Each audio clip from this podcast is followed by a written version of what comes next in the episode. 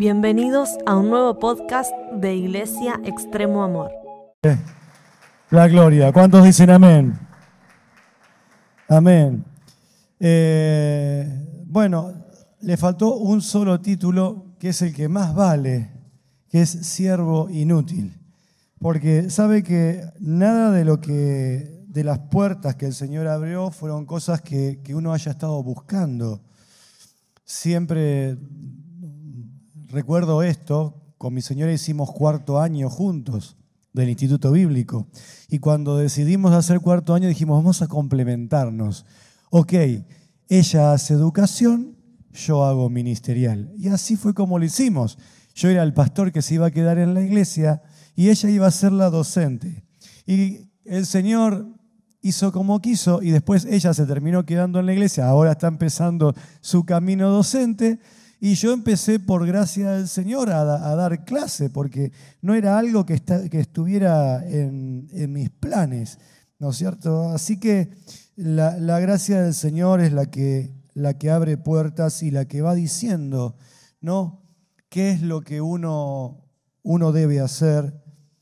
Lo que es importante es tener el corazón sé que hay varios eh, alumnos del instituto, es tener dispuesto el corazón a que el Señor sea el que diga qué. Uno hace los planes, ¿sí? Y está bien hacer planes, pero después es el Señor el que va el que va abriendo puertas y el que va marcando el rumbo que cada uno de nosotros debe tomar. Como, como dijo Cristian, somos pastores en la ciudad de Santa Fe ya hace unos cuantos años, criado eh, prácticamente en el ministerio. Mi papá empezó la obra cuando yo tenía 12 años, Así que lo que había que hacer era cubrir espacios. Teníamos desde chiquititos un ministerio llamado el del tapa agujero, donde había que tapar un agujero con una, hacer algo, ahí había que hacer. Así que así aprendí, que hoy estábamos charlando con Romy, así aprendí construcción, así aprendí guitarra, aprendí teclado, aprendí batería, así aprendí a, a poner pisos, a revocar y la charla salió, ¿por qué? Porque yo le estaba diciendo, no es fácil poner cámaras de seguridad. Yo las instalé en la iglesia, ¿no? A poner cámaras de seguridad, hacer sonido. ¿Por qué? Porque estamos, estamos para servir. Y así nos criamos. La iglesia hoy ya tiene 36 años. Mi papá falleció ya hace 8 años para 9. Y en la iglesia estamos ministrando eh, yo con mi esposa, mi mamá, que, que todavía eh, sirve al Señor, ella tiene 76, ¿no es cierto? 76 años. Y, viaja con mi hermana a un anexo que tenemos a 70 kilómetros y, y, predica en la iglesia y enseña. Hace poco terminó de dar clase en el IBE y me dice, ¿y ahora cuándo? Hasta el próximo año no, el otro año me va a tocar enseñar. ¿Quién sabe si voy a poder dar clase? Me decía. Está más lúcida la vieja. Así que, uy, esto está saliendo por...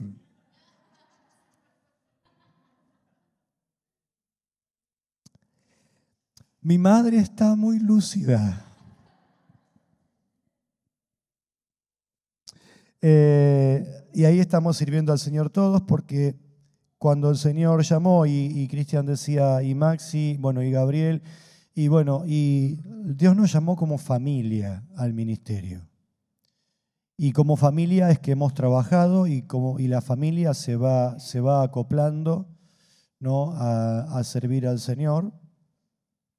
Y es por eso bueno, que mm, nuestros hijos, eh, nuestros dos hijos mayores se han capacitado y se siguen capacitando y estamos orando para, para que el más chico eh, tenga la claridad de parte de Dios de qué hacer. Él dice que sí, que cuando termine la secundaria va a venir pero nosotros lo tenemos, lo tenemos en las manos del Señor, que el Señor sea el que lo vaya guiando.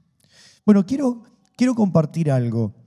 Uno de los pasajes que más me gusta, no voy a predicar específicamente, no voy a compartir con ustedes específicamente de ese pasaje, pero es lo que da origen a, el mensaje de hoy. Me encanta el libro de Hebreos y sobre todo me encanta el capítulo 11 y el capítulo 12. ¿Cuántos han leído esos capítulos del libro de Hebreos? Son, dos capítulos excepcionales. ¿no? donde se, empieza a, tratar la fe de, de los hombres como un ejemplo para nuestras vidas y para nuestras vidas. ¿no? Pero hay unos versículos que tienen un énfasis especial ¿no? en, el, en el capítulo 11. Y si quiere abrir la palabra del Señor en Hebreos 11, capítulo 32, vamos a notar que versículo 32, dije capítulo 32, 11, capítulo 11, versículo 32.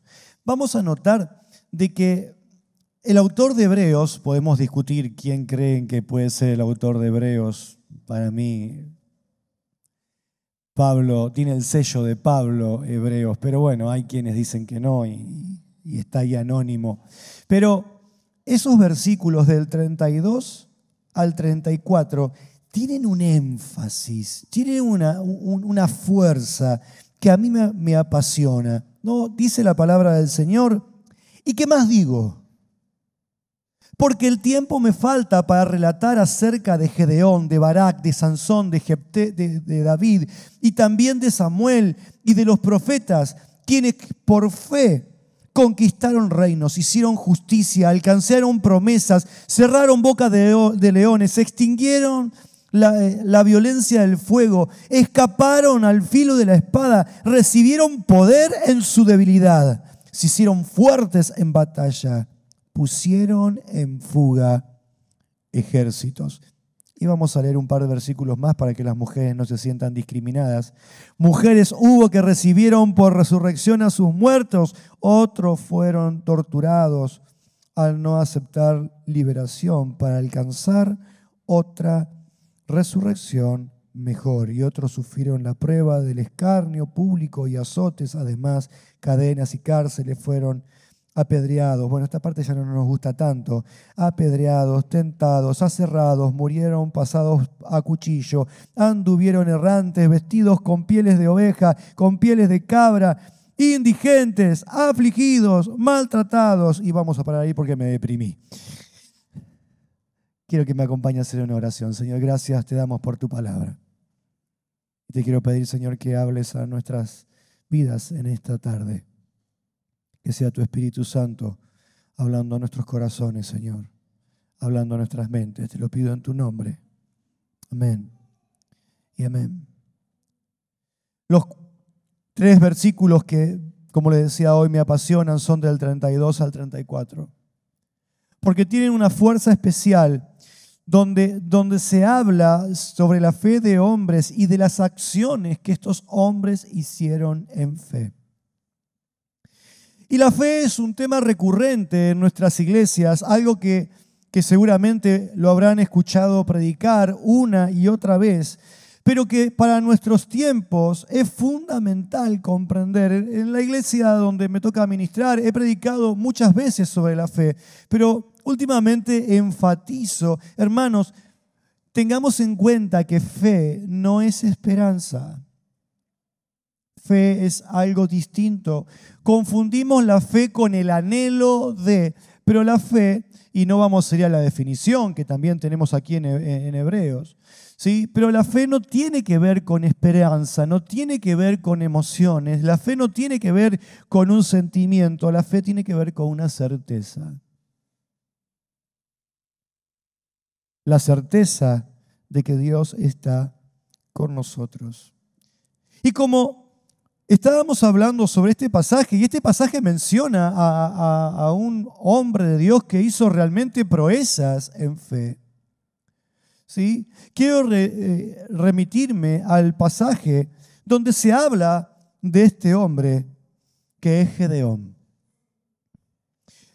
El pasaje donde encontramos la historia de Gedeón es en el libro de jueces, capítulo 7, versículo 1 en adelante. Bueno, el pasaje que quiero trabajar con ustedes hoy. Está en el capítulo 7, versículo 1, en donde encontramos que Gedeón tenía que hacer eh, frente a un gran ejército, tenía un gran desafío. Hebreos lo menciona, habla de Gedeón y habla de poner en fuga a los ejércitos. El autor de Hebreos se estaba refiriendo primero al protagonista y luego a las acciones. Y vamos a encontrar de que el pasaje no habla únicamente, siempre enfatizamos a la cabeza, siempre enfatizamos a Gedeón, pero el problema no era únicamente Gedeón.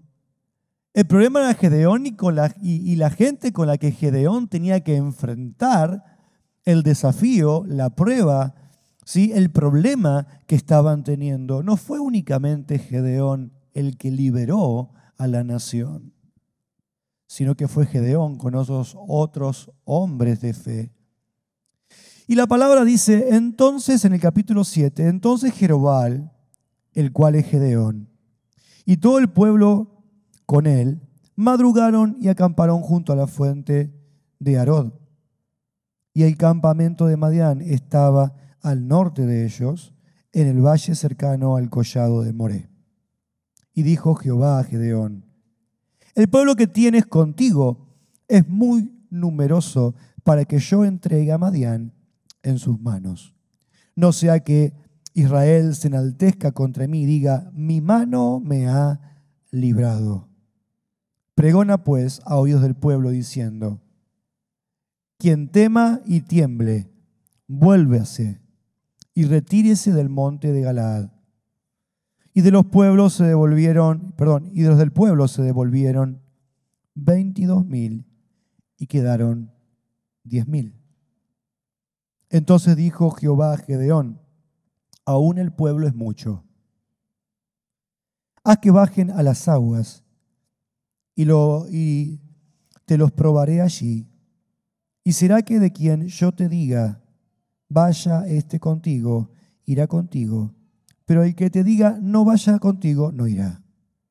Hizo pues que el pueblo bajara las aguas y dijo Jehová a Gedeón, todo el que lama las aguas con la lengua, como lame el perro, lo pondrás aparte. Asimismo a todo aquel que se arrodille para beber. Y el número de los que bebieron alambetadas fue de trescientos hombres pero el resto del pueblo se arrodilló para beber el agua. Y dijo Jehová a Gedeón, con estos trescientos hombres que lamieron, os salvaré, y entregaré a Madián en tus manos, que todo el pueblo se vaya, cada uno a su lugar. Y en este pasaje encontramos la clave de la, clave de la victoria en fe que Gedeón tuvo junto con los 300. Dios no iba a dar la, victoria con, con cualquier cosa. Dios no iba a dar la victoria con gente que, que realmente no creyera, que no tuviera convicción sobre la, lo que iban a enfrentar y de la manera que lo iban a enfrentar. En la vida hay dos tipos de personas. La persona de la vida cristiana, la persona que realmente es una persona de fe y hay otras personas que les cuesta un poco más. Esto no quiere decir que con el tiempo no adquiramos la fe. Todos tenemos que trabajar en nuestra fe. ¿Cuántos han tenido que trabajar en su fe? Levanten la mano. Yo estoy levantando la mano en este momento. ¿sí? No, no, no, no lo estoy dirigiendo. Yo estoy, bueno, por allá han levantado las manos, los pies, han levantado todo. ¿No es cierto? No suele, no suele pasar que flaqueamos. Y, la fe es algo que es un, entrenamiento, perdónenme por utilizar esa palabra, es un entrenamiento constante, porque a veces los desafíos de, mañana suelen parecer más grandes que los de hoy. Si nos remitimos a, e, el ejemplo de David y Goliat, el Goliat de mañana parece que es más grande que el de hoy, ¿no? O sea, che, pero ¿cuándo creció este Goliat?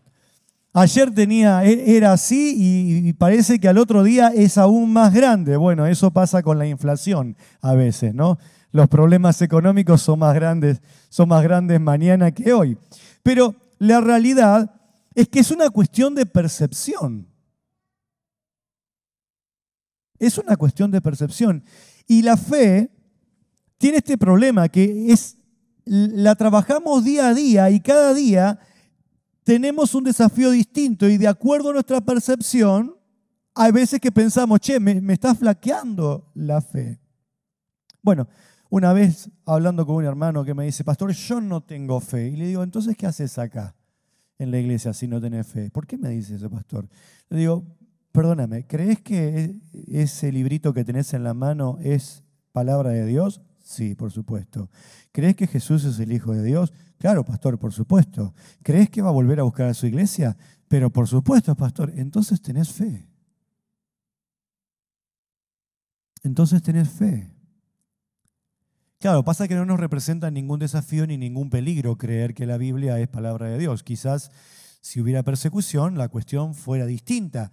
Pero hoy, para nosotros, el desafío es poder realmente tener esa fe que necesitamos tener para enfrentar la vida cotidiana. Cuando pensaba en este sermón, eh, me salió un título ahí medio chistoso y digo, es mejor 300 con fe que 32.000 que dudan, ¿no es cierto? Es mejor, Dios puede hacer más cosas con 300 que con, con 32.000. Ahí está, ahí salió. ¿Cuántos me dicen amén? No, quería saber si están, porque de pronto están tímidos porque estoy, porque estoy yo. Me hizo tanta fama este, este muchacho que digo, por Dios. Pero no, no, no, no soy ni la mitad de lo que ellos piensan. Quédese tranquilo. Mejor 300 con fe. ¿Cuántos acá no llegamos a 300? Pero ¿cuántos quieren ser de esos 300 con fe? Veo gente que no me está levantando la mano. Ahora sí le pido que me levante. ¿Cuántos quieren ser de esos 300 con fe? Muy, muy bien, vamos a levantar otra ofrenda.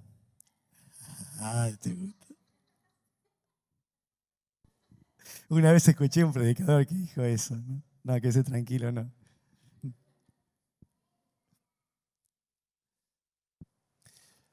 Ser parte de los 300 implica hacer que nuestra fe madure. Y ser parte de los 300 no es únicamente para enfrentar los desafíos que IEA tenga, sino también para enfrentar los desafíos personales. ¿Por qué? Porque sabe que cada uno de esos 300 iba, se iba a parar de alguna manera solo delante de Madián. Porque eran 300 contra un ejército de miles. Pero el primer desafío que Dios plantea para estos hombres tiene que ver con el temor. Cuando hay temor, la fe no se perfecciona. Alguien que realmente confía no teme. Tengo dos perros. Siempre eh, utilizo el ejemplo de los perros. Bueno, realmente yo tengo uno, mi hermana tiene otro. Vivimos juntos con mi hermana. Y tenemos dos perros. Mi hermana es chiquita y tiene un perro chiquito. Yo soy un poco más grande y tengo un perro grande. ¿No? Ahí tenemos a, Argos, que es un fila brasilero de unos 75, 80 kilos. Y Argos es un perro que no tiene temor. El tipo no tiene problema en enfrentar cualquier cosa. Hace poco tiempo atrás salió corriendo, se llevó por delante una pared que tenemos en casa de una construcción, pegó con la cadera, bueno, quedó ahí llorando un rato porque realmente se golpeó muy fuerte. Poco tiempo después salió corriendo para, para atacar algo que había en la puerta. Poco tiempo después cortando el pasto en mi casa, veo la pared, la pared estaba rajada, tenía una rajadura terrible. Pero es un animal que no, no, tiene, no tiene temor. ¿Por qué? Porque él está seguro de quién es. Él no tiene problema en enfrentar cualquier cosa. Le hemos traído, le hemos traído entrenadores y ahí los entrenadores quieren hacer esto, quieren hacer lo otro. Él no tiene problema, se come al entrenador no le tiene miedo. ¿Por qué? Porque su capacidad, su peso, su tamaño, a él le da seguridad de quién es. Y hay veces que los cristianos perdemos de vista quiénes somos, quién está con nosotros, y eso produce inseguridad.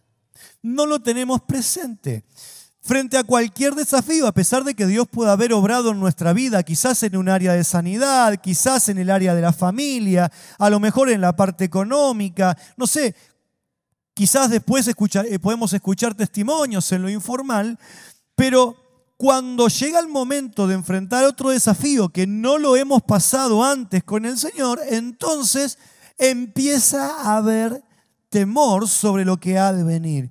La palabra dice que eh, el requisito que le puso Dios a estos hombres para ir a la batalla era la seguridad de no de saber con quién iban y de no tener temor. Los que tengan miedo, váyanse. Los que tengan miedo, váyanse. Muy bien, acá son todos valientes, así que te van a acompañar. Imagínate que en el medio de la batalla dudas. Imagínate que en el medio del problema empezás a, tener, a tener temor. ¿Sabés la cantidad de gente que hemos visto en los años? La iglesia tiene 36 años hasta, el, hasta hoy, ¿no? Y la iglesia ha enfrentado muchos desafíos. ¿No? En 36 años hemos enfrentado, bueno, no le voy a contar todos los testimonios, le puedo contar, por ejemplo, cuando nos inundamos. Cuatro metros de agua tuvimos, ¿no? Imagínense que la iglesia es un poco más alta que acá. ¿Cuánto tenés ahí? ¿Tenés idea? ¿Cuatro? ¿De piso a techo cuatro? Bueno, ahí teníamos nosotros, eh, teníamos nosotros el agua. Y, y cuando pudimos entrar luego de 20 días a la iglesia, era un panorama desolador. El río había pasado por adentro de la iglesia. Literal. Entramos por primera vez con mi papá, una acumulación de barro así, ¿no? De casi un mes de agua adentro. Los vecinos nos decían, eh, pastor, van a tener que tumbar esto porque la presión del agua tiene que haber rajado las paredes. Eh, pastor, ¿cómo van a hacer para seguir? Porque más, pudimos, tuvimos que tener cultos durante casi seis meses fuera del, del templo porque estaba inhabitable. Y uno miraba y decía, Señor, ¿cómo recuperamos esto? Santa Fe estaba en caos y demás.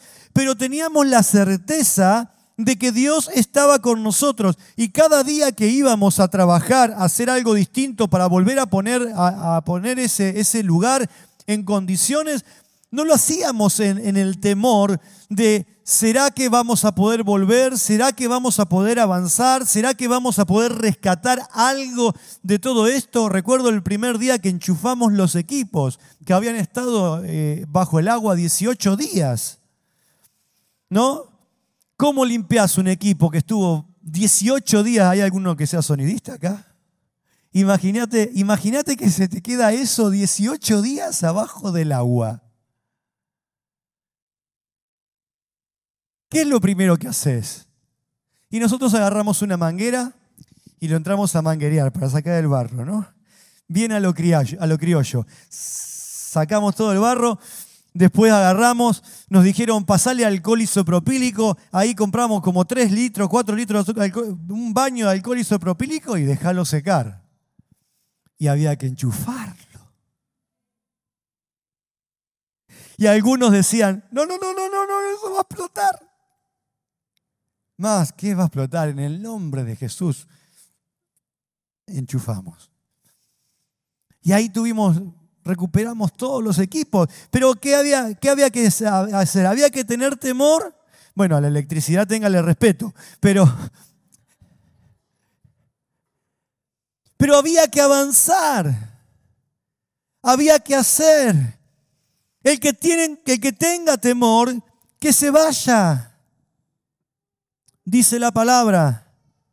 Y dijo Jehová a Gedeón, el pueblo que tienes contigo es muy numeroso. Pregona pues a oídos del pueblo diciendo, quien tema y tiemble, vuélvase. Y sabe que mi hermano, la fe no es para gente que titubea. Cuando vos titubeás, es que todavía tu fe no se ha perfeccionado. No te sientas mal, tenés que trabajar en ese área de tu vida. hay que trabajar y, probar y avanzar y saber que el Señor va a estar. En el temor la fe no se puede perfeccionar. Créeme que hubo tiempos donde realmente te puedo contar muchos testimonios en tantos años de, creyente, ¿no? En estos, eh, creo que este año cumplimos 40 años de, estar en el Evangelio, así que en 40 años son unos cuantos testimonios que le puedo contar.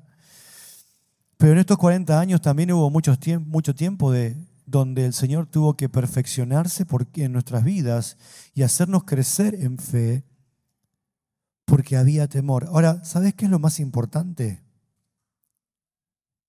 Que había alguien ahí que era el que inspiraba la fe en los demás. Y ese era Jerobal, ese era Gedeón. Había quienes podían ver a Jerobal y creer y perder el temor. ¿Por qué? Porque él inspiraba. Y quiero decirte algo. En estos días estábamos escuchando algunas, mm, recomendaciones ministeriales en varias áreas donde, donde nos estamos involucrando, no, no, no desde el lado de nosotros como líderes, sino gente que nos lidera, ¿no es cierto? Y escuchábamos este, este consejo, rodeate de gente, rodeate de gente que te haga crecer, rodeate de gente que tenga fe. Ayuda al que, si Dios ya te ha, dado, te ha dado experiencia en esto de enfrentar los temores de la vida, sabiendo de que Dios está con vos, bueno, inspira a otras personas a la fe con lo que Dios te ha dado, porque es necesario que la fe se perfeccione en tu vida y con temor la fe no se va a perfeccionar. Si vos estás teniendo miedo de qué es lo que va a pasar el año que viene con las nuevas políticas, bueno, rodeate de gente que te, que te inspire a la fe y saber que Dios va a estar con nosotros sin importar lo que, lo que diga el presidente de turno, porque nosotros no confiamos en hombres, confiamos en Dios en estos últimos días que teníamos elecciones, ay, ¿a quién va a votar, pastor? No te voy a decir nunca a quién voy a votar, ni tampoco a quién voté, pero no me interesa quién sea, porque yo no, no vivo por lo que esa gente hace. Cuando mi hermana mayor entró al instituto, nosotros éramos con, con mi otra hermana del medio, éramos adolescentes. Siempre fuimos muy laburantes, ¿vio? Nuestra, nuestra generación se caracterizó por eso. Yo empecé a trabajar a los 10 años, cuando la familia tenía, tuvo problemas y bueno, había que hacer algo. Mi papá un día compró una máquina de, de hacer bolsas de basura, de sellar plástico, y él hacía las bolsas y nosotros salíamos a vender. Yo me ponía, 12 años tenía, me ponía mi peor ropa, la ropa más humilde que tenía para dar lástima y salía a vender así. ¿no? Entonces, como era bajito, era bien chiquitito cuando era, cuando era, era, adolescente, claro, me veían ahí, ahí con dos bolsones llenos de bolsa de basura, mi ropa un poco, un poco desgastada, y yo ponía cara de tierno y le decía, señora, no me quiere comprar una bolsita de basura que estoy vendiendo para ayudar a mi familia. ¿Y qué es? Yo, mis hermanas volvían con todas las bolsas y yo, y yo, yo sin nada, era, era revendedor. Pero, pero la cuestión es que trabajando, empezamos un día con esa bolsa, con esa máquina, perdón, a juntar dinero para que mi hermana mayor viniera al instituto. En el año 90, no ven tanto Gabriela, quienes estuvieron en, aquella, conocen aquella época, era época de hiperinflación. El instituto cobraba la cuota en litros de combustible y era solamente media pensión. Habíamos juntado todo el verano haciendo allá en Santa Feliz en juguitos esas bolsitas con jugo que se congelan. Hasta las 4 de la mañana vendíamos bolsones, 15 mil, 20 mil juguitos fabricando. Mire, éramos una empresa de adolescentes. Menos mal que, bromatología no pasó por mi casa. Ahora ya veo que me hacen una inspección. Ustedes tienen la culpa. El día anterior a que mi hermana viajara, todo lo que habíamos juntado durante cuatro meses no alcanzaba ni para el pasaje de colectivo de mi hermana. ¿Y ahora qué? ¿Y ahora qué? Sin embargo, ¿sabes qué? El Señor se glorificó y no solo pagamos el pasaje de colectivo, sino que también se fue. Bueno, después le muestro la cicatriz del riñón que vendimos, pero... Pero el Señor proveyó. Ahora, no, no, en el temor, no, bueno, hubiéramos dicho, bueno, Gabrielita, querida, será la próxima. El año próximo seguiremos vendiendo juguitos para ver qué es lo que pasa. Pero había gente de fe que nos impulsaba y nos decía, mira, no importa lo que, lo que perdiste hoy, Dios va a proveer. La fe no se perfecciona en el temor. Si tenés temor, rodeate de gente que te aliente, que te diga, no, mira, vamos para adelante, dale, no importa lo que el mundo te diga, no importa, no importa la circunstancia, no, no importa el kilo, cuánto vale el kilo de carne, no importa. Dios va a proveer y Dios va a bendecir y vamos a seguir avanzando. Ese problema familiar que tenés, Dios lo va a solucionar. Y alejate, fíjate que no dejó a los temerosos, porque si los temerosos se quedan, ¿sabes qué pasa? Terminamos saliendo corriendo todos.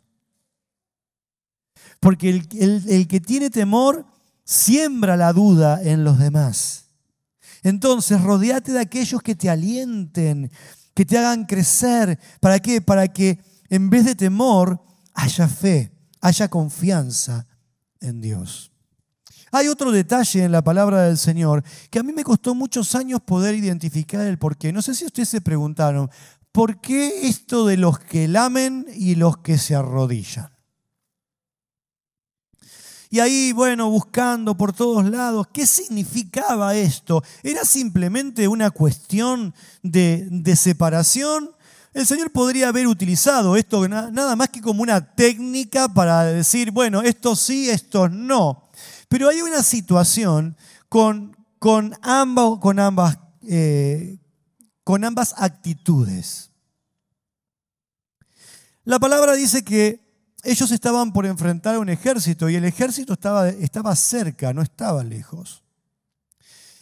Y habla de que hay, iban a, beber en el arroyo. Hagamos de cuenta de que aquí donde termina la, plataforma está, está, el río. Y entonces todos tenían que acercarse a tomar, a tomar agua de esa fuente, ¿no? De, que, de, agua, de agua para, para poder hidratarse. ¿no? Entonces, hay algunos que adoptan esta posición. Y a la posición de poder llevar el agua a la boca con, con la mano, de juntar el agua y beber. Mientras que los otros, para poder beber, tenían que adoptar esta posición.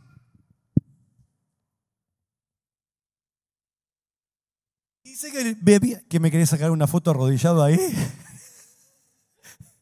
Después si la, la publicás para el instituto. Tenían que arrodillarse, ¿no? Ahí, y beber del agua en cuatro patas. Ahora, los que se arrodillaron y bebieron a, a lengüetazos son los 300. ¿Por qué Dios elige a estos 300? Nuevamente, esa posición, en esa posición hay una actitud de fe. ¿Por qué hay una actitud de fe? Porque está totalmente entregada a la persona. Pierde el control de su entorno. La persona que se arrodilla y bebe, llevando el agua hacia la, boca, no deja de, de ver las circunstancias, los problemas, el panorama que está alrededor no deja de contemplar. Mientras que el que se, agachaba a beber, lo único que podía ver era el agua. Estaba a merced de los enemigos. Cuando nosotros vivimos circunstancias en nuestras vidas, la persona que tiene fe deja de ver cada detalle que hay, cada pormenor, cada problema, cada, cada dificultad, cada cosa, deja de verlo. ¿Por qué? Porque está confiado, no tiene problema, no tiene dificultad en, en bueno, me gustaría beber agua del arroyo, voy a beber agua de, de un vaso. Pero no le importa lo que hay alrededor. Sabe que Dios es el que, lo guarda. Sabe que Dios es el que lo protege. Sabe que Dios está presente y que nada malo le puede pasar. Mientras que el que, el que está ahí no contemplando cada detalle, cada situación, no le permite a Dios actuar. ¿Por qué? Porque es Él el que está eh, buscando la solución, el problema, la dificultad. Cuando enfrentamos problemas y dificultades y no estamos nosotros especulando, porque muchas veces le decimos, ay Señor, por favor, hacete cargo de mi problema. ¿Alguna vez le dijo eso al Señor? Muy bien. ¿Y qué hizo inmediatamente después? Salió a ver cómo solucionarlo. Ok. ¿Nos ha pasado a todos? Pero cuando yo salgo a solucionarlo, estoy adoptando la posición del que se arrodilla y no del que lame. Bueno, esto no quiere decir de que si usted no tiene trabajo se siente en su casa a esperar que alguien venga a ofrecerle el trabajo, ¿no es cierto? No, no estamos hablando de la inacción, porque, porque la fe se prueba, se prueba en la acción. Pero la realidad es de que no es una preocupación para la persona que realmente tiene fe. Entonces, la fe se perfecciona en realmente perder el control.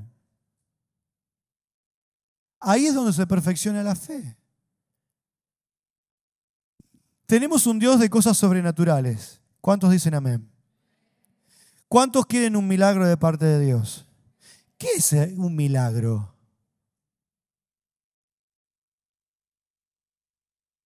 Hace un tiempo me puse a discutir con algunas personas porque llamamos a todo milagro.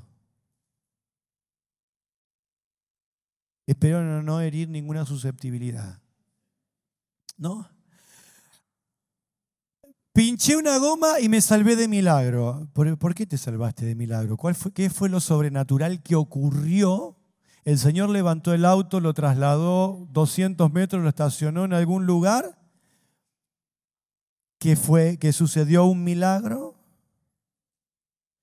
No, no, no, yo pisé el freno y no pasó nada. Ah, ok, ¿no tenías freno antes? Sí, tenía freno. Y contame cuál es el milagro. Porque el milagro es una acción sobrenatural. No es algo que puedo hacer yo. Yo piso el freno el auto ¿qué hace? Frena. Muevo el volante, el auto esquiva. Pero hemos incorporado a nuestra vida la palabra milagro a, un montón de cosas. Y saben que cuando le decimos a todo milagro, termina por no ser nada milagro. ¿Por qué? Porque, bueno, yo siempre me remito a una película que me gusta, que es la película de Los Increíbles. ¿Y cuántos vieron la película Los Increíbles? ¿Sí? Ahí hay un personaje que es el, el niño Body.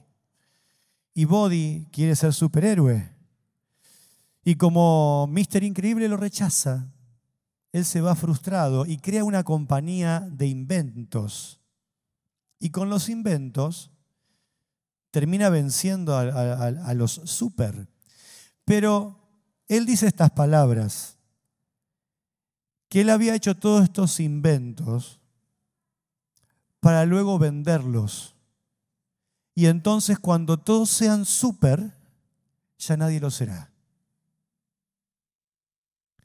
Cuando todo es milagro, ya no hay milagro.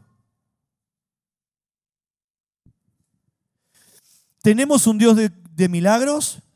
¡Ay, gloria a Dios! ¿Les cuento un testimonio? Hace una semana atrás estuvimos en una campaña de dos días con el evangelista Gustavo Castillo, allá en Santo Tomé. participando. Y pusieron unos equipos tipo campaña, ¿vio? Se escuchaba lejos. Algunos vecinos vinieron a quejarse. Pero gracias a que el sonido se escuchaba lejos, un hombre llegó a la campaña en silla de ruedas. Este hombre había estado durante 15 días antes de la, de la campaña escuchando una voz que le decía, te vas a sanar, Dios te quiere sanar, te vas a sanar. Ya la familia lo estaba por internar en un, eh, neuropsiquiátrico, porque él decía, escucho una voz que me dice que me voy a sanar. Paralítico, un excomisario a causa de, a causa de una CB. Cuando empezó la campaña, él escuchó la voz que, que, se iba a sanar y era la voz del evangelista Gustavo Castillo. Así que se hizo llevar a la campaña. Pero lo, lo, lo loco de esto es que cuando se hizo llevar a la campaña, él vio la carpa de endemoniados, ¿no? Típica de toda campaña. Y se hizo llevar a la carpa.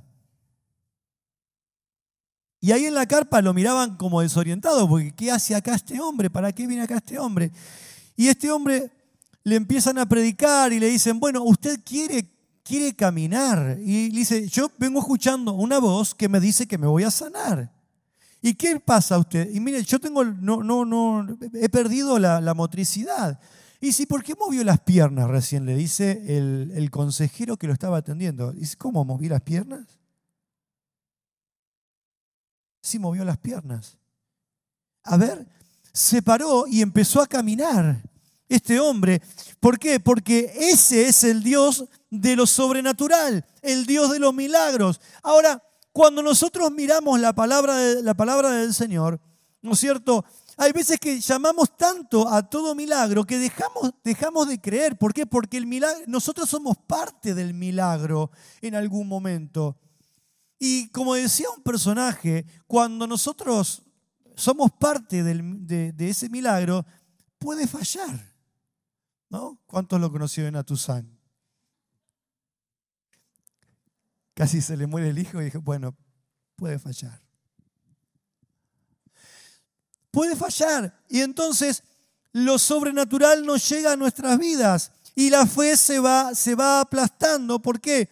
Porque como tenemos intervención nosotros y parte de lo que estamos confiando no es únicamente en Dios, sino en nuestras capacidades, en nuestros recursos, en lo que nosotros podemos hacer, entonces nuestra fe en vez de crecer, lo que crece son las dudas. Porque yo creo que puedo pagar las cuentas el día lunes, eh, porque sé cuánta plata tengo en el banco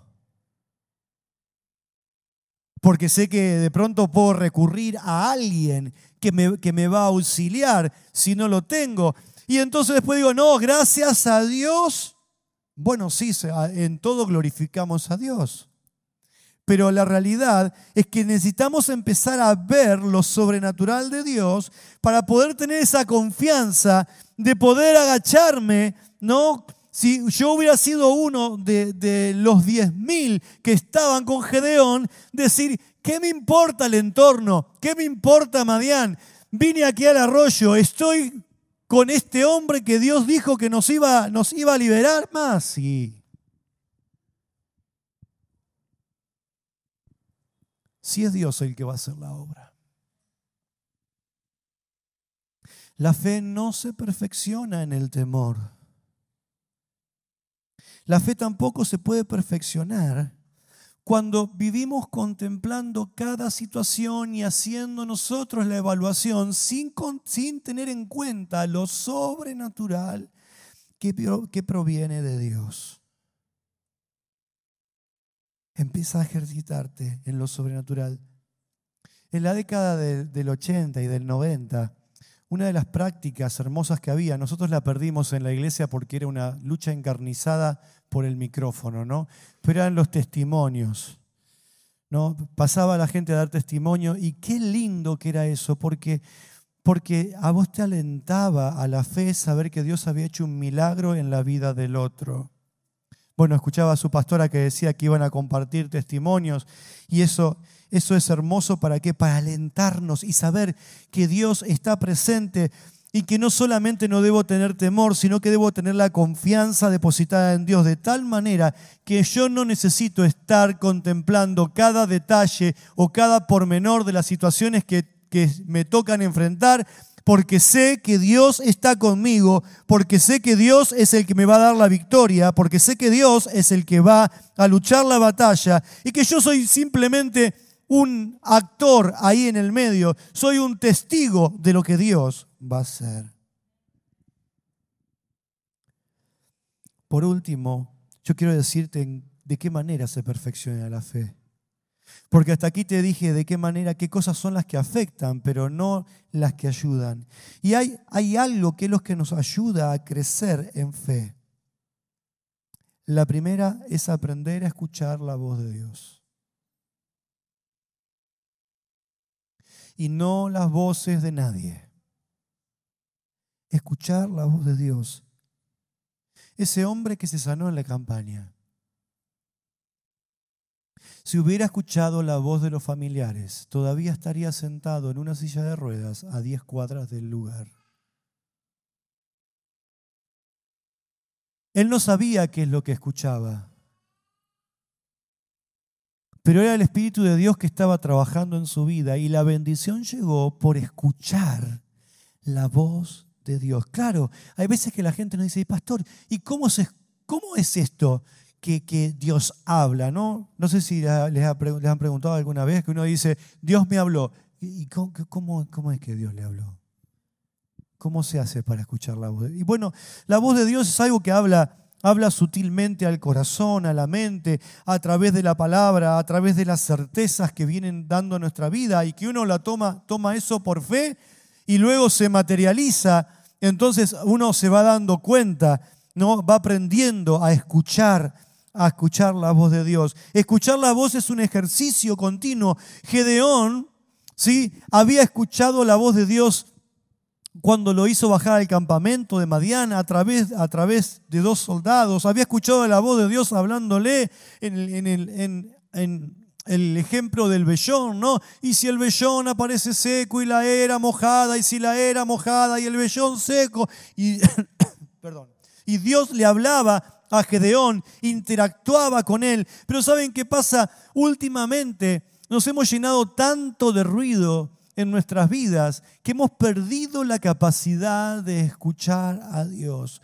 No solamente al leer su palabra, sino en oración, eh, en, la búsqueda profunda, en la contemplación, en la introspección de, de poder decir, ponerme delante de Dios y decir, Señor, necesito que vos me hables al corazón. Necesito que me des la certeza de que estás conmigo. Y sabes que cuando empezás a hacer este ejercicio, donde de pronto eh, te callás, ¿cuántos son de, orar mucho, ¿no? Y de, y de, hablar mientras, mientras oran. En algún momento hay que callarse en la oración. Ahora tengo que hablar con algunos hermanos de la iglesia que participaron en la campaña en la parte de intercesión, ¿no? Porque, claro, como estaban todos en intercesión, oraban a los gritos. nuestra iglesia es una iglesia muy calma en cuanto a la oración. No, no somos de, estar gritando, ¿no? Y el domingo uno de los hermanos estaba ahí orando, orando fuerte, ¿no? Entonces un día te ve, quizás, eh, me siente a, hablarle, decir, mira, cuanto más gritas, menos vas a escuchar a Dios. ¿No? Esa es la realidad. Cuando nosotros más gritamos y más hablamos, lo terminamos escuchándonos a nosotros mismos y no escuchando la voz de Dios en nuestras vidas. Pero Gedeón había escuchado la voz de Dios. ¿Dónde? Y el Señor le dijo, mirá, son muchos los que tengan temor que se vayan. Y Gedeón dijo, bueno, si vos lo decís, ok, que se vayan. Y se fueron 22 mil. Pero el corazón de Gedeón seguía seguía creciendo en fe. ¿Por qué? Porque era Dios el que daba dirección. Él estaba escuchando la voz de Dios. Y mirá, son muchos. Y los que se arrodillen, que se vayan. Y se fueron ahí otros 10 mil. Y ahí quedaron con 300. Bueno, y ahí se fueron 9 mil 700. Y ahí quedaron con, con 300. Pero la certeza estaba en que Dios estaba hablando. Gedeón había escuchado la voz de Dios. Pero no solamente Gedeón había escuchado la voz de Dios, sino que Gedeón sabía. Y aquí es el tema de la fe. Hoy, cuando empecé, les dije, fe no es esperanza. La esperanza es un sentimiento, es una, emoción, es un deseo de lo que va a venir o de lo que quiero que venga. Pero fe es certeza. Fe es convicción. Y esa convicción había llegado a Gedeón no solamente por la palabra de Dios hablando, sino porque Gedeón conocía del poder de Dios.